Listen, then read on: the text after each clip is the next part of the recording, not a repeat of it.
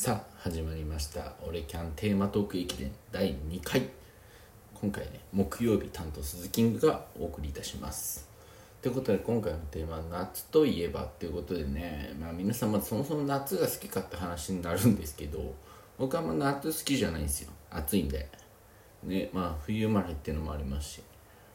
まあでね夏といえば何かなっていうことを考えた時にまあやっぱりね夏といえばね逆でから読むとツナなんですね。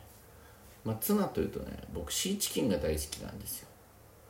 本当にシーチキン好きであの家に常に30個はストックしてるぐらいのねシーチキン好きなんですよ。でねそのシーチキンがなんでそこまで好きかっていうと僕の生まれた町ってあのシーチキンを生み出した町というか作った町なんですよ。